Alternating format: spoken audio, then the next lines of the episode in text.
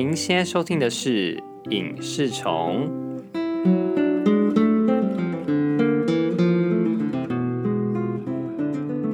我是你们的主持人阿兰。《影视虫》的 IG 已经上线喽，欢迎大家追踪起来。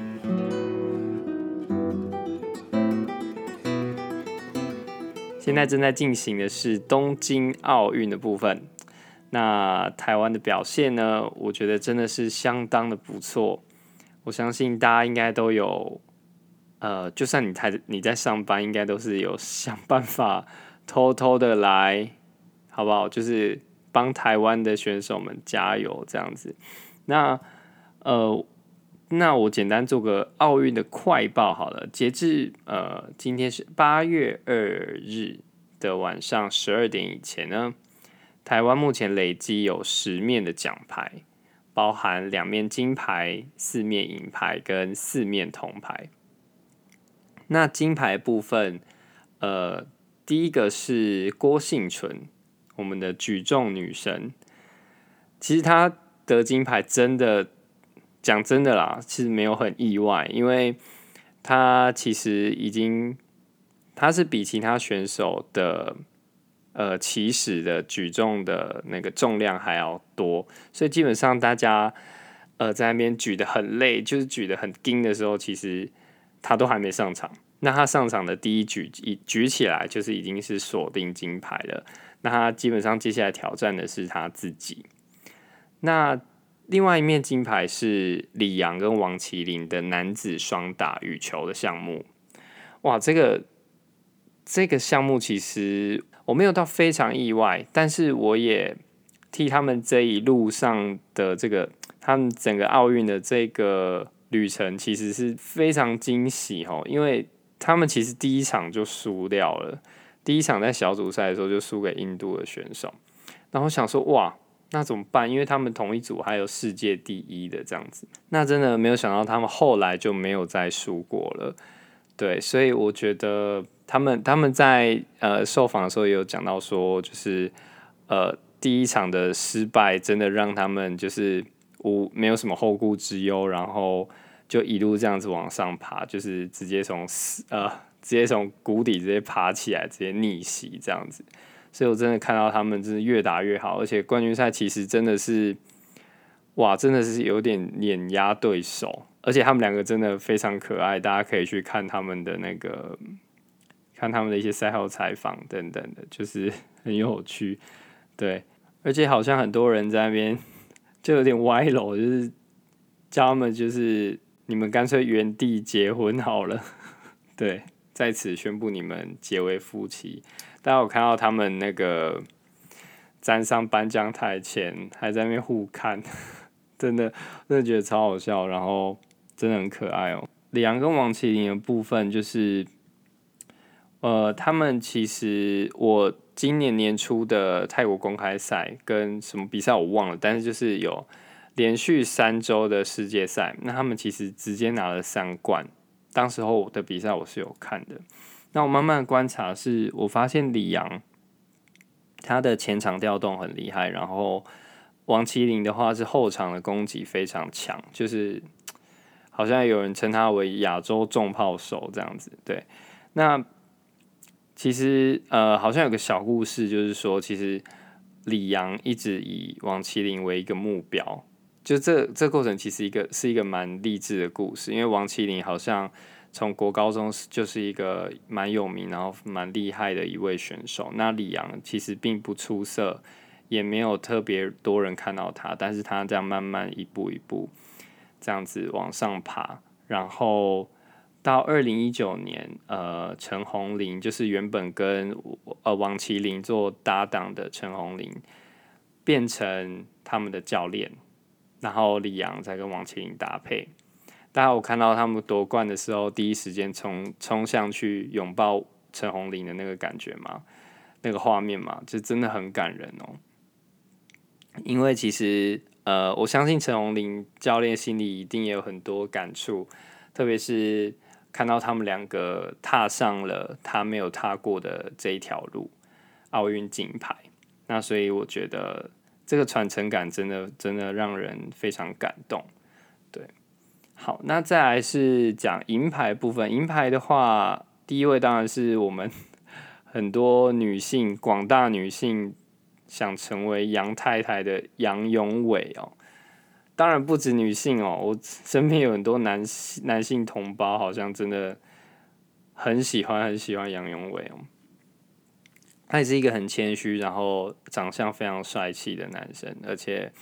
呃，不知道大家有没有看那个冠军赛的时候，其实我觉得日本选手也真的很有风度。其实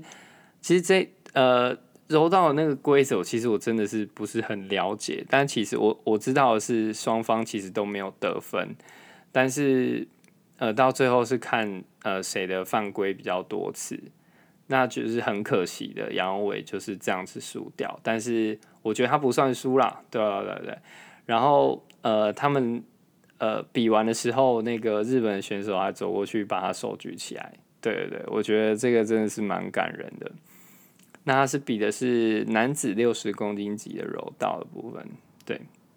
那再来是呃另外一个男子团体的射箭，哇！这场他们呃是由邓宇成、汤志军还有魏均衡，希望我没有念错。他们表现一直都蛮稳定，就是八九十分在那边。对，但是遇遇上冠军赛的南韩哦，就是哇，真的那个南韩的 他们表现真的是。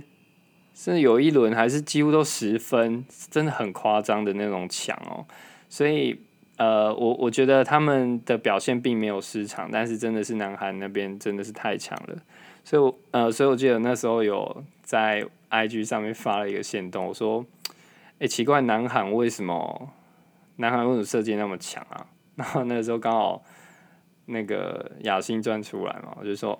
那可能是会不会是他们 境内僵尸太多，他们每个人都需要的本领哦，已经在他们协议里面了。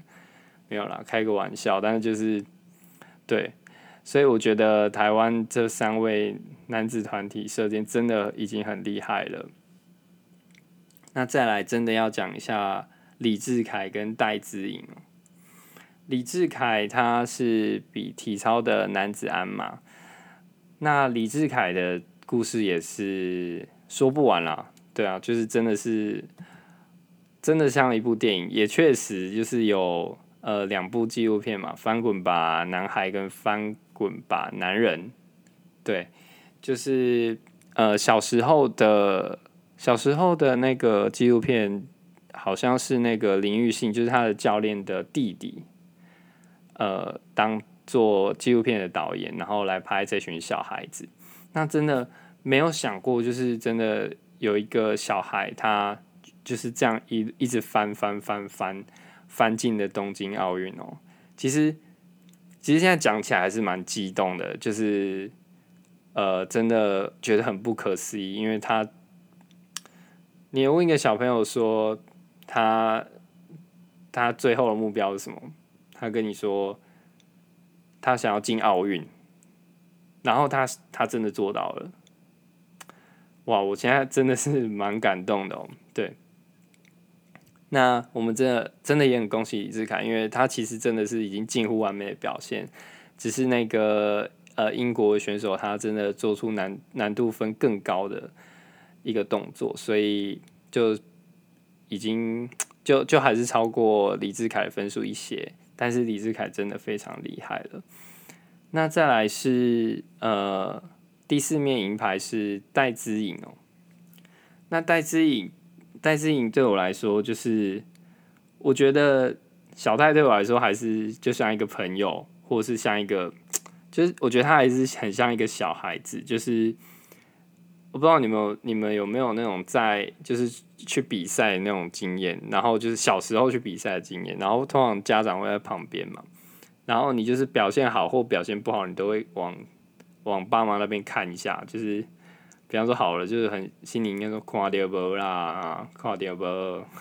我挂高嘞什么的，没有啦，就是就是会想要得到一些认同嘛。那表现不好的时候也会看一下，就是哦怎么这样，怎么我我怎么会这样，会会这样转头一直看着他们。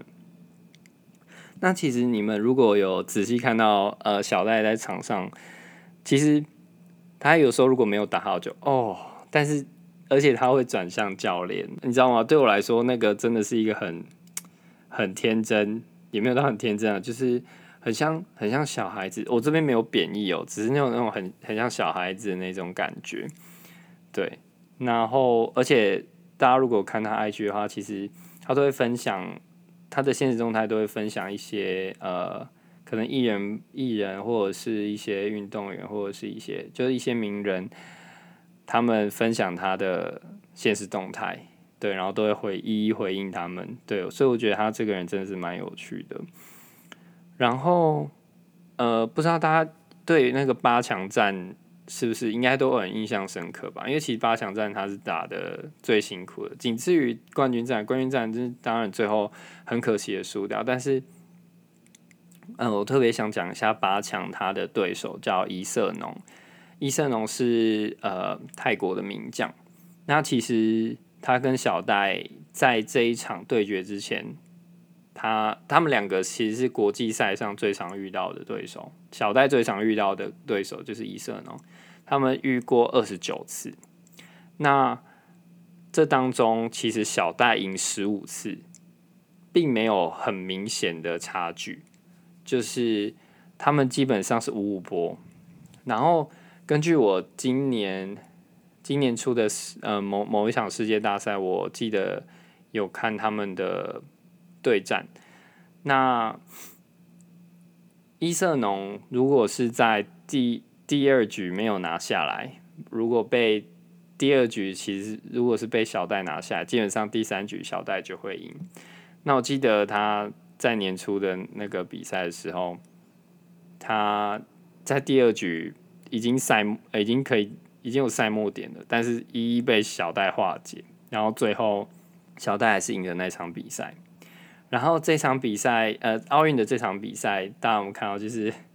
两呃，有一球是小戴就扑救，然后伊瑟诺也扑救，然后两个人倒在地上这样子。那其实这样，呃，这个画面其实被很多人都都有截下，也有一些呃，可能是插画家或漫画家拿去呃做作为一个很经典的画面来做描绘，就其实很可爱哦。连连那个伊瑟农本人的 IG 上面都有贴这张。照片，而且他有，就是他也是，呃，恭喜小戴，而且希望小戴可以打到后面。就是你可以看出他们这种情谊，对，真的很，你会觉得很感人。在呃颁奖结束之后，那个他四强赛的对手那个信度，他有抱抱他，而且有告诉他说，他都知道，就是只是今天这场不是你的。你，但是你还是很棒，这样等等的，就是你会觉得这些运动员之间真的是英雄惜英雄，而且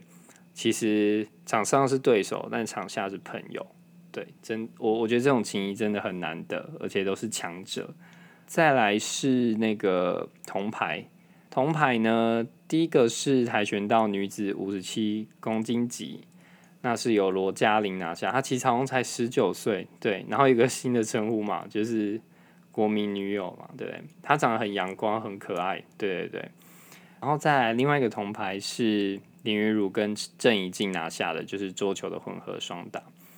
那特别想讲一下林云儒哦，因为他本身也有呃打单打嘛，那那个时候单打是对上了那个中国的选手，四强的时候是对上中国的选手樊振东，世界球王。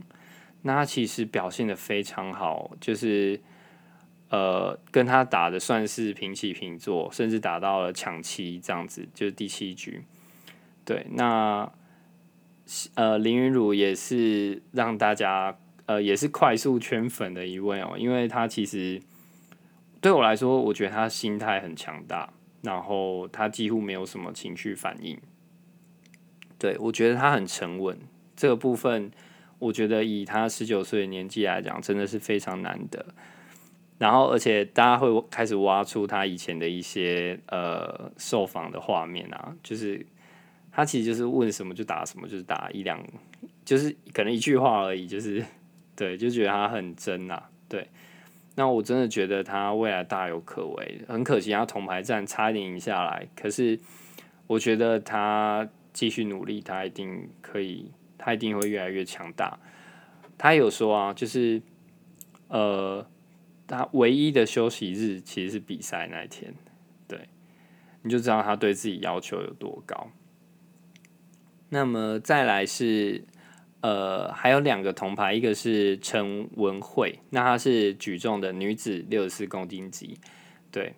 然后再来是潘正崇，是高尔夫球男子高尔夫球，他的这个铜牌其实是我最意外的，因为其实我这几天呃那几天就是比高尔夫球，因为比比了几天嘛，那前几天其实他他他不是在前面的，就是他基本上都是在后面后段班。也没有到后段班啊，就是就是大概十几名这样子，对。然后他到第最后一天，他就是打了几个那个 birdie，然后又打了一个 eagle，然后让他直接冲到第三名，真的很厉害。而且这个第三名虽然好，就是他他那时候拿了第三名，然后但是有七位同登同分，哦，就是有七个人跟他一样打一样的杆数。所以这七个人要加赛，那加赛之后，他又一一的击败了他们，然后最后拿下了这一面铜牌，真的是非常精彩的高尔夫球赛，而且也是台湾史上第一面高尔夫球的奖牌。哎，不是什么什么快报啊，我讲了一堆吧？对，不好意思哦，我因为我遇到遇到那个运动就停不下来，因为平常真的很喜欢看体育赛事。对，那其实我我这次有发现，就是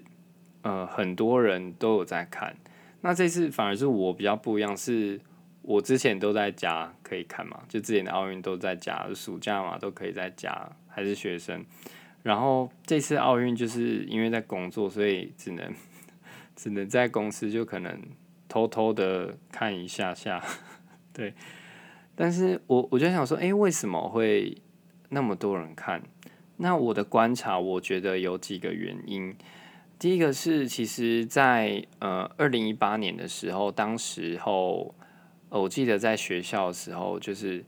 呃有些有人有发一个那个联署书。那那时候联署书就是一个呃希望可以进公投的一个案子。那题目是这样，就是说。你是否同意以台湾为全名申请参加所有国际运动赛事及二零二零年东京奥运？对，那这个时候，那个时候，呃，看到这个呃联署书，呃，我当然，我当然就是直接签了，因为当然，我我们当然是希望，就是说，不是我们啦，我说我，呃，我我当然是希望，就是说，台湾真的有朝一日能。呃，在奥运会上面，就是有是属于我们自己国家的呃的旗子，而不是奥运会会旗。那所以当下当然是签了嘛。那那一阵子也是非常多人在讨论这件事情。然后我觉得再加上有个原因，是因为这那这次奥运是在是在东京嘛，也就是日本。那其实日本跟台湾的关系，自从那个。三一一，呃，大地震之后，其实都真的是变得台台日关系真的变得非常好，那就是会让我们觉得有更多更多的机会。那虽然说在那个公投最后是呃没有同意的状况，就是呃同意的是四十五点二 percent，然后不同意的是五十四点八 percent。但虽虽然如此，但其实呃。会会有这么多不同意，有有很大一部分其实是担心说这些选手没有办法如期的上场，就是怕被就是会有一些打压的状况，所以其实也也不能完全说是大家都不同意啦，只是呃会担心这些选手的权益这样子。那在这次的奥运呃的进场的时候，呃。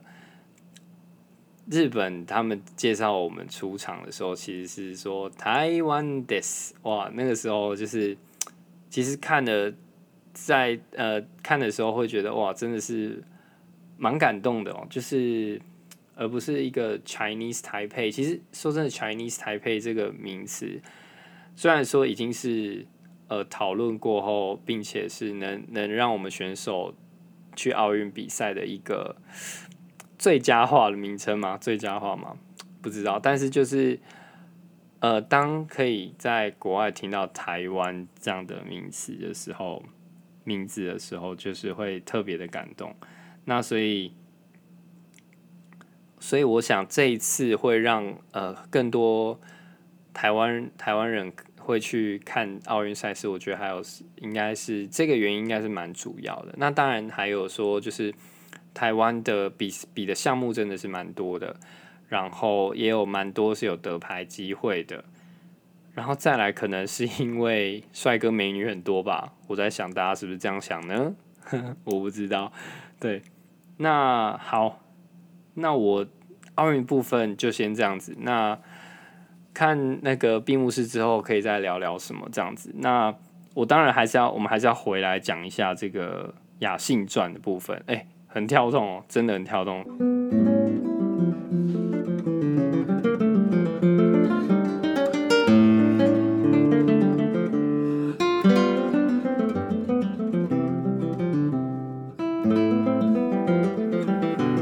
那在看完《师战朝鲜雅信传》之后，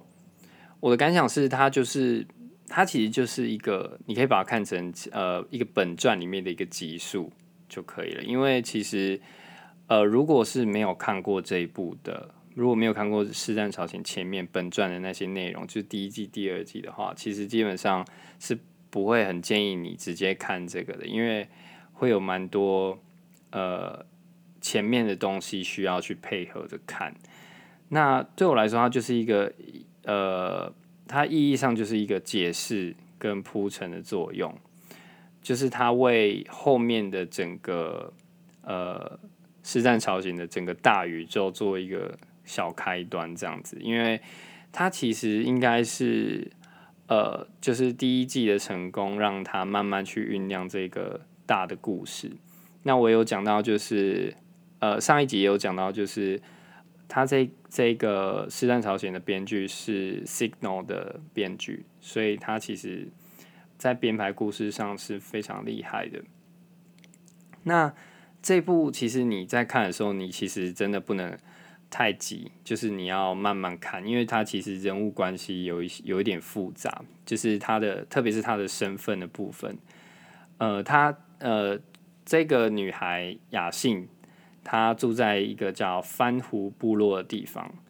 那简单讲解一下，就是她本身是女真人，可是她他们世世代代就是都住在朝鲜里面，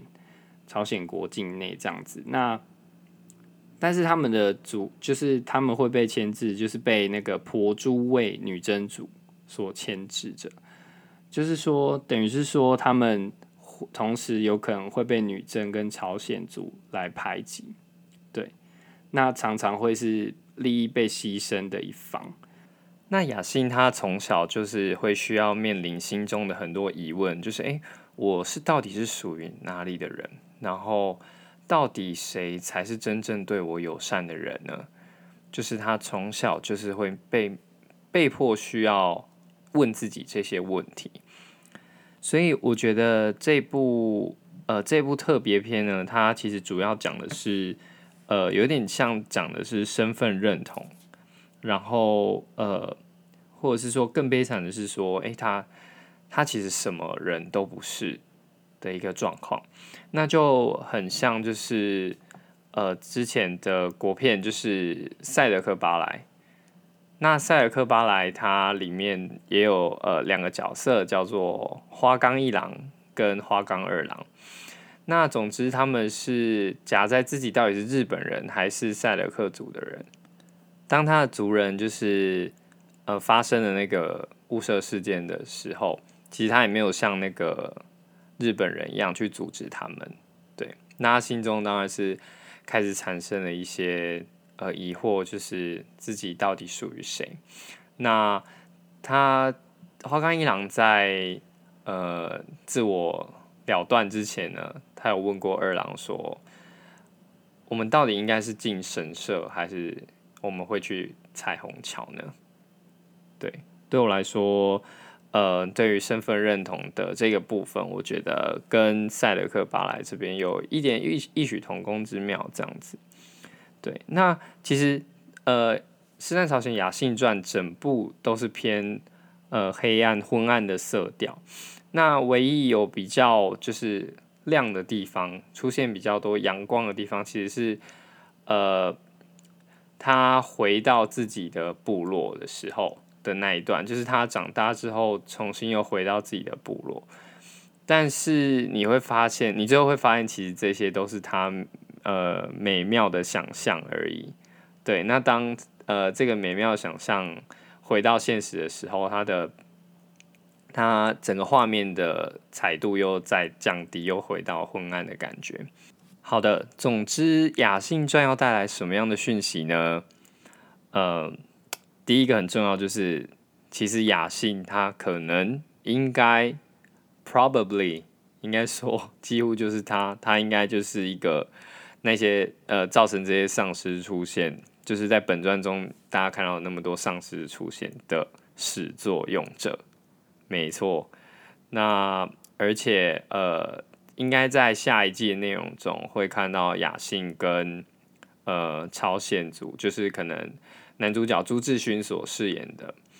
那个世子之间，应该会有很大很大的误解需要去解开。至于怎么说他应该是始作俑者呢？或者是他为什么会跟朝鲜族有很大的误解呢？应该不是说误解啦，为他们之间为什么会呃，为什么雅信会带着这么多这么多的仇恨？那就可能要请你们看看就会知道了。对，而且记得要从头看哦。对，还没看的朋友记得要从头看。OK。那呃，雅信传的部分我就分享到这边。那奥运还持续在进行，大家继续帮台湾的选手加油。那这礼拜应该呃，这礼拜会结束整个奥运的赛事，真的很